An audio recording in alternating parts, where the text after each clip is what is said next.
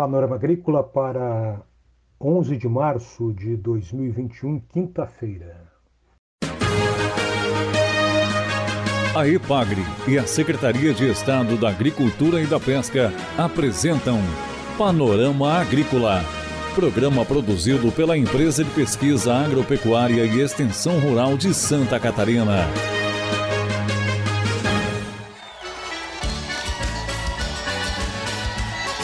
Quinta-feira de lua minguante, estamos abrindo para você, amigo ouvinte, o Panorama Agrícola de 11 de março. Na mesa de som está o Eduardo Maier. O ditado de hoje é o seguinte: Quem semeia vento, colhe tempestade. Você ouve no Panorama Agrícola desta quinta-feira uma entrevista sobre como combater formigas cortadeiras. Dica do dia.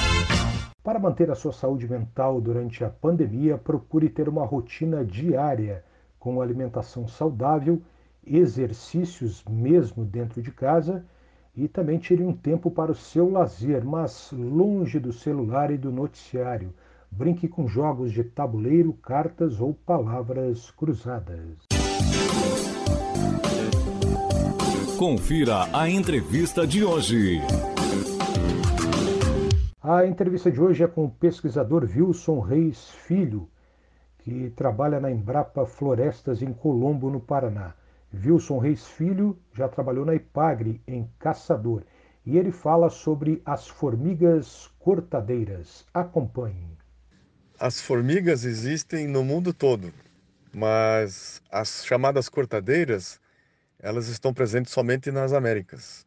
E o Brasil tem quase 40 espécies dessas chamadas cortadeiras.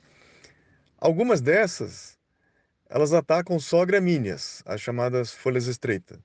Outras espécies atacam exclusivamente as folhas largas. Outras, no entanto, atacam tanto uma quanto outra. É preciso conhecer a, as espécies.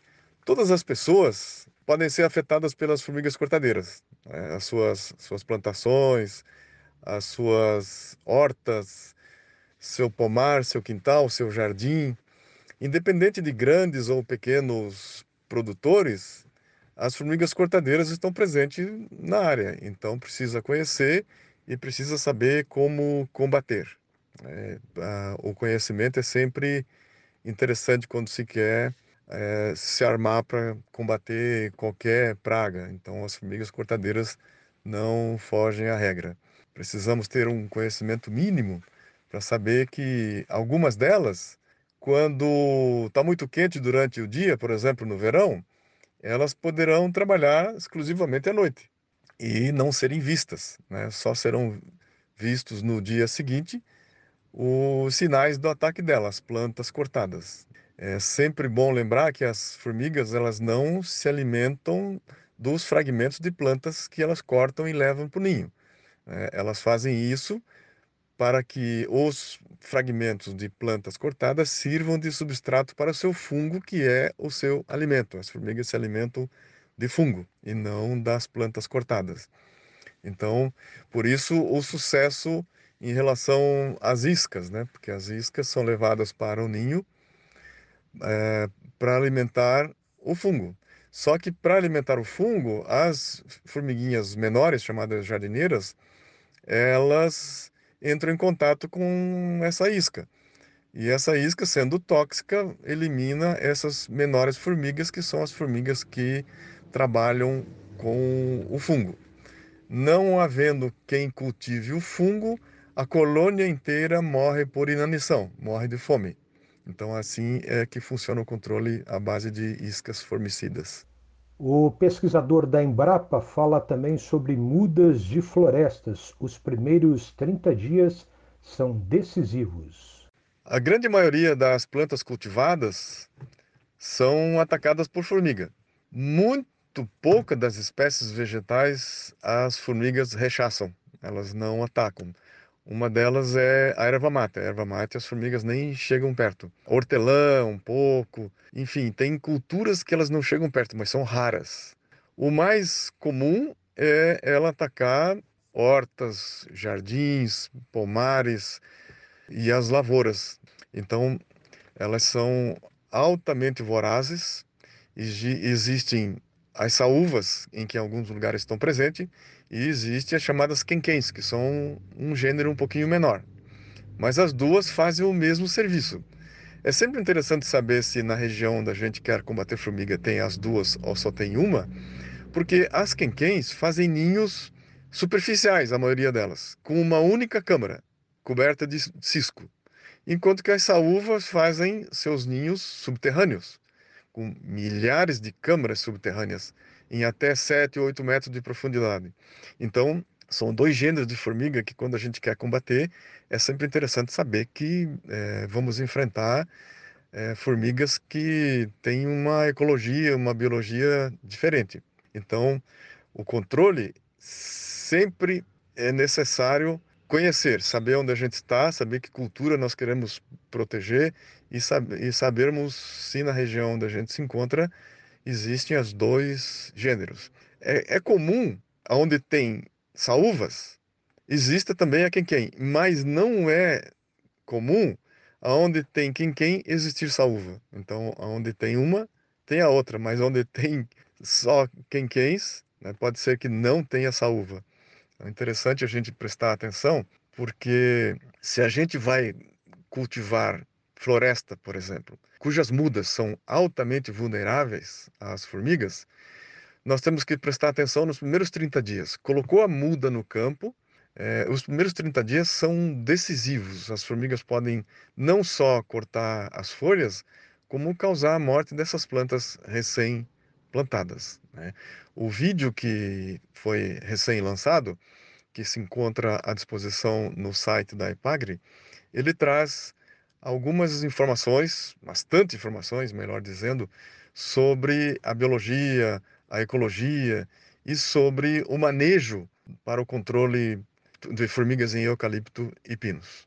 Wilson Reis Filho comenta sobre como colocar iscas ao lado das trilhas. Seja em que lavoura for, em que cultivo for, seja cultivo florestal ou qualquer outro tipo de cultivo, mesmo nas nossas hortas, jardins, pomares, o controle de formiga mais preconizado hoje é com o uso de formicidas químicos, infelizmente, né, granulados. E toda vez que alguém for controlar formiga com o uso de, de formicidas químicos, é sempre bom lembrar que as formigas constroem suas trilhas, seus caminhos, com recursos químicos. Toda vez que a gente perturbar aquela trilha com qualquer fator que, que queira considerar, mesmo a isca, colocando a isca sobre a trilha, a primeira iniciativa da formiga é de retirar aquela perturbação, seja a isca, seja o que você colocar em cima da trilha. Então, a isca é sempre bom colocar ao lado da trilha.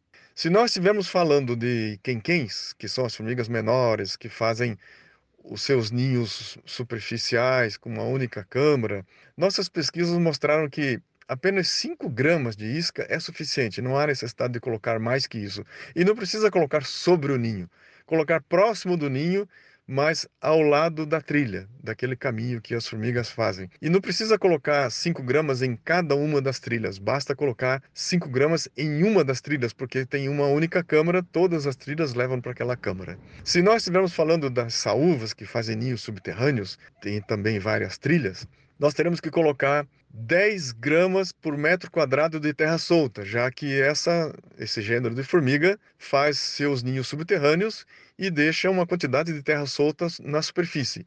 Então a gente mede essa quantidade de terra solta em termos de metro quadrado, o maior comprimento com, com maior largura, e colocamos 10 gramas de isca por metro quadrado. E colocamos aonde?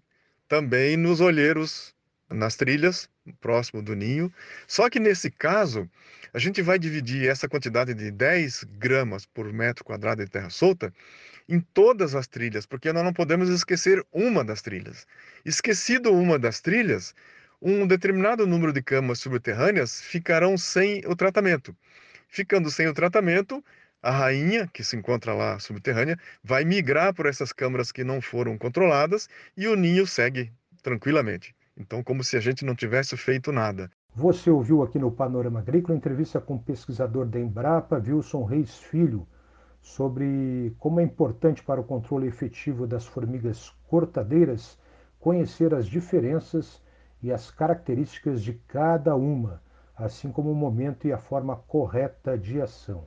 Informações adicionais você tem no vídeo técnico Manejo de Formigas Cortadeiras em Plantios de Eucaliptos e Pinos, um lançamento da Embrapa Florestas em parceria com a Epagre. A Epagre e a Secretaria de Estado da Agricultura e da Pesca apresentaram Panorama Agrícola, programa produzido pela Empresa de Pesquisa Agropecuária e Extensão Rural de Santa Catarina.